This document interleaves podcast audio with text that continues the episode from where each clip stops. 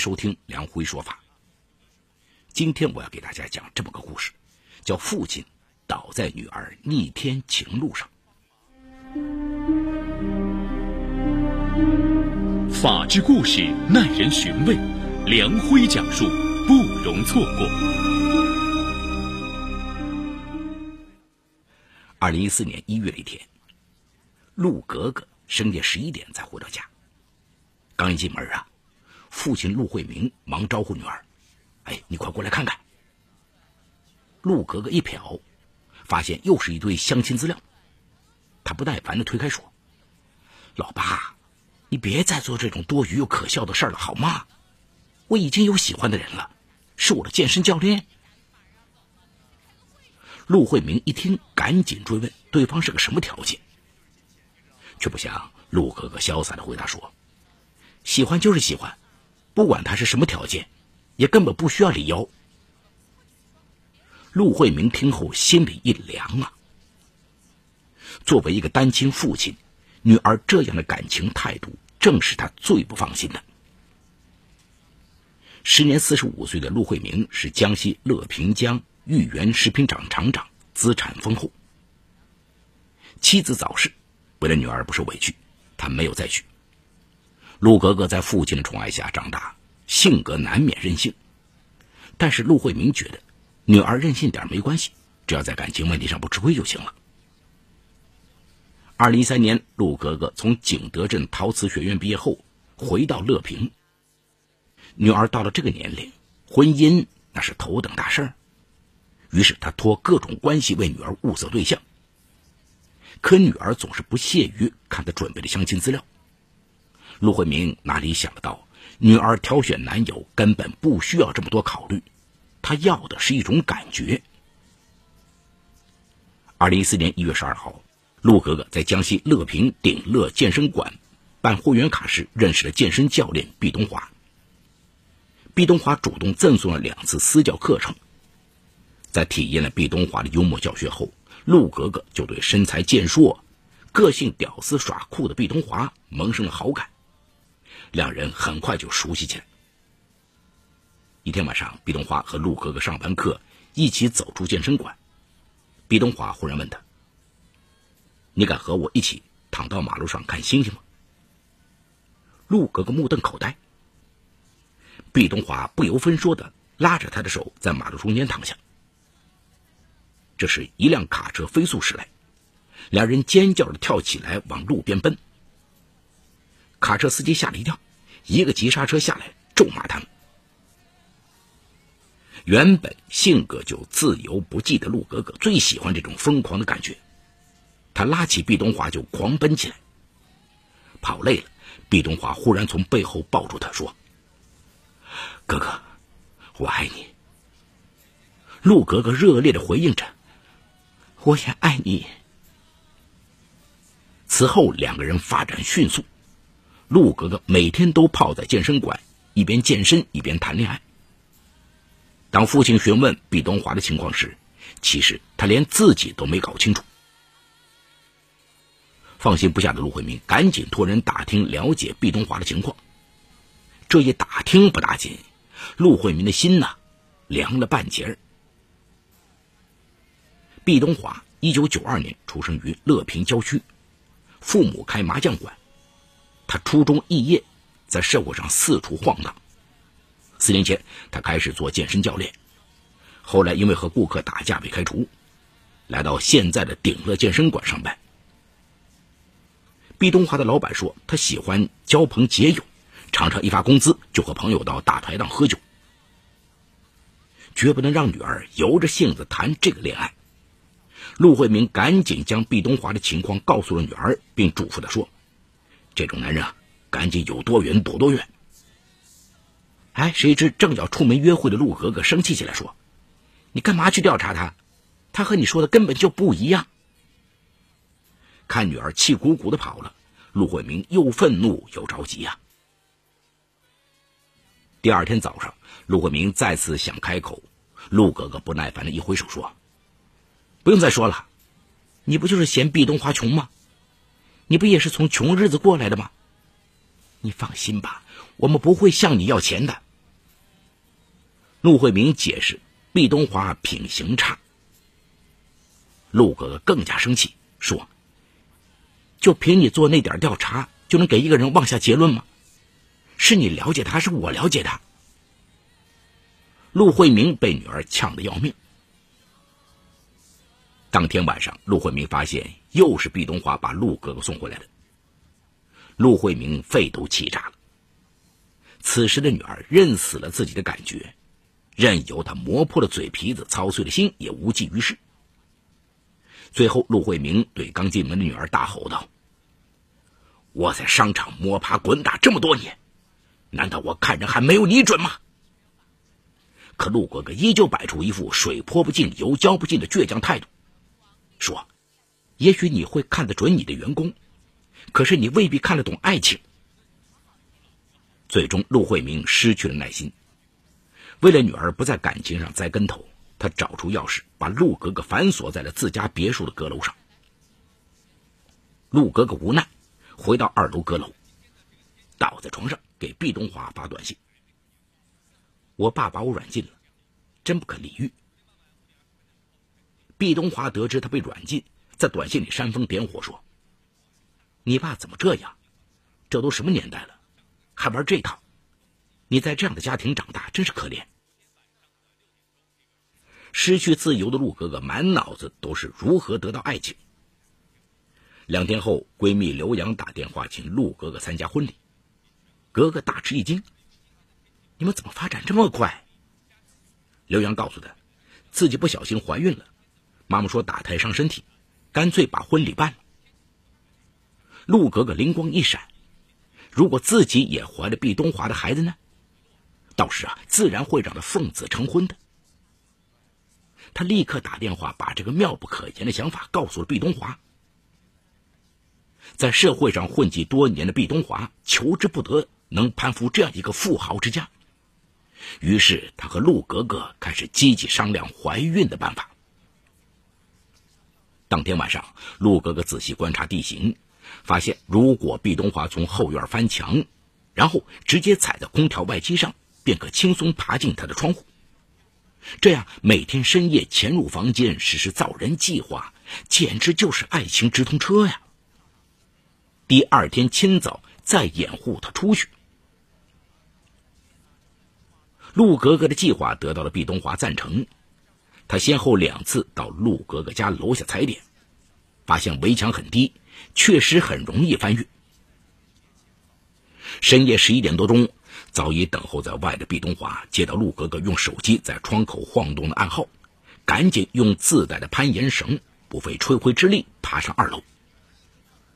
当情侣俩激动的拥抱在一起时，毕东华深情的说：“宝贝儿，你的爱情勇敢而伟大。”陆格格满脸胜利的仰着小脸说：“那是当然，我的爱情一定是谁也阻挡不了的。看我爸能拿我怎么办？”就这样，两人在阁楼享受着爱情的疯狂与激情。第二天凌晨四点，天微微亮，陆格格悄悄打开窗户，让毕东华按原方法再翻墙出去。第一次行动，陆格格难免有些紧张。吃早饭的时候，他小心翼翼的观察父亲的反应，发现父亲没有半点察觉。于是，他兴奋的给毕东华发去了短信：“行动成功，今晚照旧。”收到短信的毕东华，一边回味着半夜阁楼激情，一边对这个富贵之家充满了期待。陆格格。白天再也没有企图偷见毕东华，出门乖乖的让爸爸或司机跟着。陆慧明以为女儿开始懂事了，慢慢的放松了警惕，继续帮女儿物色对象。陆格格未能如愿的怀孕，陆格格感到有些沮丧。毕东华赶紧在一旁打气，说第二个月继续，一定能成功。可没有了父亲的阻挠，在宽松的环境里。陆哥哥慢慢失去了兴致，两人也矛盾渐生。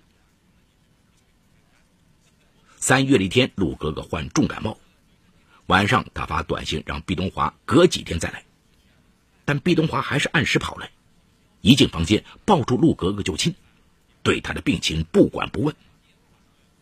事后，陆格格心有不悦，生气的摇醒呼呼大睡的毕东华，说：“你心里完全不管我的感受。”毕东华也不耐烦起来，说：“别没事找事儿，我每天攀墙爬窗，还不都是为了你吗？”陆格格气得没有话说，两人为此冷战了好几天。两人刚和好，毕东华又告诉陆格格，和同事为争一个客户打了起来，他一气之下辞职了。陆格格听了有些不高兴，说：“这么大人了，还这么冲动干嘛？没有了工作，生活怎么办呢？”谁知毕东华抚摸着陆格格的小腹，兴奋的憧憬道：“那个破地方，我早就不想待了。你赶紧怀孕吧，等你怀孕，咱就结婚。”我可以进你爸厂里做个高级管理人员。他这一说，让陆哥哥心里很不是滋味啊。第二天，陆慧明为女儿安排了一个相亲。也许是对毕东华越来越不满，一向抗拒的他竟然答应了。在父亲的安排下，陆格格见到了一个叫顾一辉的男孩。初次见面，对方有礼有节。两人在环境优美的咖啡厅里喝着红酒，聊着天从书画到文学，陆格格享受着顾一辉展现的儒雅。这时，他有些幡然醒悟，和偷偷摸摸的阁楼爱情相比，眼前的一切似乎更适合自己啊！当天晚上，毕东华再次爬上阁楼，不想顾一辉给他发的短信被毕东华看到，顿时毕东华脸色铁青。他压低嗓门，用力掐着陆格格的胳膊，逼迫他交代是怎么回事。陆格格顿时疼得倒吸一口冷气，他红着眼解释说：“只是为了应付爸爸去参加相亲时认识的，就见过一面。”毕东华一听，举起拳头说：“以后再敢见面，我就去打断那小子的腿，听见没有？”陆格格吓得连连点头。他挣扎着抽出胳膊，瘫软在床边。那一夜，陆格格失眠了，他内心感到万般后悔，想到跟这样粗暴的男生交往，还上演阁楼激情，实在是太荒唐了。一夜长大的陆格格准备跟毕东华摊牌，斩断阁楼激情。谁料四月十二号早上，陆格格忽然想起例假没有按时来。他不禁惶恐起来，拿出毕东华事先为他准备好的早孕试纸，一试，果然怀孕了。曾经憧憬过无数次的喜悦一刻，陆格格却怎么也高兴不起来。他心情复杂的打电话给毕东华：“我怀孕了，但我觉得自己不成熟，要不先不要这个孩子吧。”毕东华一听，跳脚反对说：“为什么要打掉？怀孕不是咱们的计划吗？”陆格格硬着头皮对着说：“咱俩的事儿我还没想好。”毕东华瞬间暴怒起来：“孩子都有了，你没想好？你在玩我！”两人在电话里大吵一架。挂了电话，陆格格放声痛哭。晚上，毕东华发来短信说：“我要亲口告诉你爸爸，你有我的种了。”为了稳住毕东华，陆格格按耐住性子，对他说：“你来说太唐突了，我先自己跟我爸提。”但毕东华已经不信任他了，每隔两三个小时就打着电话。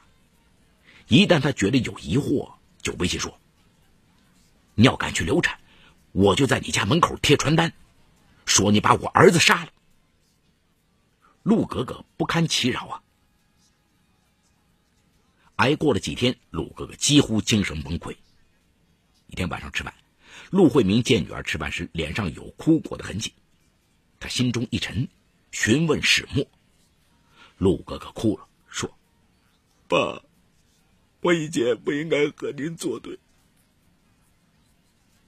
听说女儿通过阁楼激情已经怀孕，陆慧明大吃一惊。事已至此，父亲更多的是心痛。他安抚女儿说：“别害怕，他一个小混混翻不了天。你跟顾一辉也暂时别联系了，先把孩子打掉，把身体养好。”此时，陆哥哥才明白，世界上对自己最好的人，永远是爸爸。眼看着时间不早了，陆慧明让女儿先上去睡觉。他让女儿放心，明天他就安排人来装防盗门和防盗窗。另一边的毕东华也开始意识到女友真的动了分手心，到手的鸭子就要飞了，他非常不甘呢。当天晚上，他叫张宇、孙健俩哥们一起喝酒，求他们支招。这两个人都是无业游民，听说这等好事都兴奋不已。他们在一旁煽风点火说：“这事儿多少人一辈子都可能碰不上呢，你要是错过了，你就是猪头。”喝醉酒的毕东华决定去找格格讨个说法。深夜十二点左右，陆格格走上二楼，刚躺下，忽然听到玻璃窗传来通通的巨响。他一看，毕东华把脸贴在玻璃上，像鬼一样的盯着他。陆格格心里一阵发毛啊！打开窗户呵斥他：“你来干嘛？”毕东华二话不说就跳了进来。陆格格闻到一股强烈的酒气，心里掠过不安。突然，毕东华将他掀翻在床，三下两下剥光了他的衣服，欲行不轨。陆格格没料到他敢这么放肆，他大惊失色，尖叫起来。爸爸，救救我！陆慧明听到动静，立刻拿着拖把的杆子冲进女儿房间。毕东华停下来，傲慢的看着陆慧明。陆慧明见女儿早已吓得六神无主，他冷静的说：“你先穿好衣服下去，我和他谈谈。”陆哥哥什么都没想，套上睡衣，逃也似的跑下了楼。据毕东华被捕后交代，陆哥哥下楼后，陆慧明问他：“怎么样，你才会离开我女儿？”毕东华一下子火了，他大叫道：“她怀孕了，是我的种！”两人发生了激烈争吵，最后陆慧明提出给了一些钱去外地发展。毕东华笑道：“哈哈，一百万，现在就拿出来。”陆慧明说：“你还挺横啊！”说着走向他。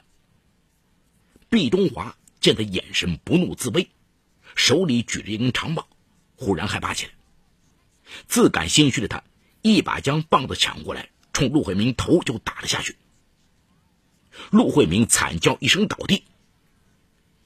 酒精刺激下，毕东华无法自控，他操起长棒，疯狂的向陆慧明打去。陆格格听到惨叫，冲上二楼，被这可怕的一幕吓得瘫倒在地。惊慌失措的毕东华一把扒开陆格格，夺门而逃。陆哥哥连滚带爬的敲开邻居的门求助，邻居马上拨打幺幺零报警。乐平红岩派出所赶来的民警冲上二楼，发现陆慧明早已倒在血泊中，颅骨骨折，没有了生命迹象。很快，民警在汽车站将准备出逃的毕东华抓获。在接受警方调查时，陆哥哥情绪极不稳定，他不断念叨：“都是我的任性，害了爸爸，我对不起爸爸。”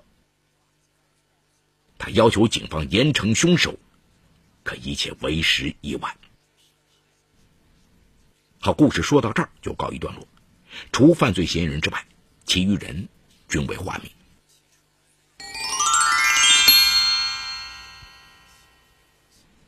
毕东升啊，用长棒敲击头顶等要害部位，连续敲击，导致陆慧明倒在血泊中。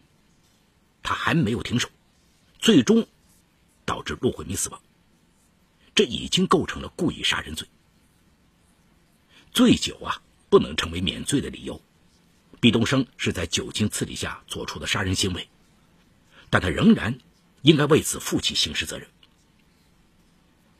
那在这个故事当中，陆格格，哎，真的是既可怜又可恨呐。追求爱情，他并没有过错，但是他在遭到父亲阻止的时候，不应该以未婚先孕来逼婚。这对孩子、对他人，那都是不负责任的。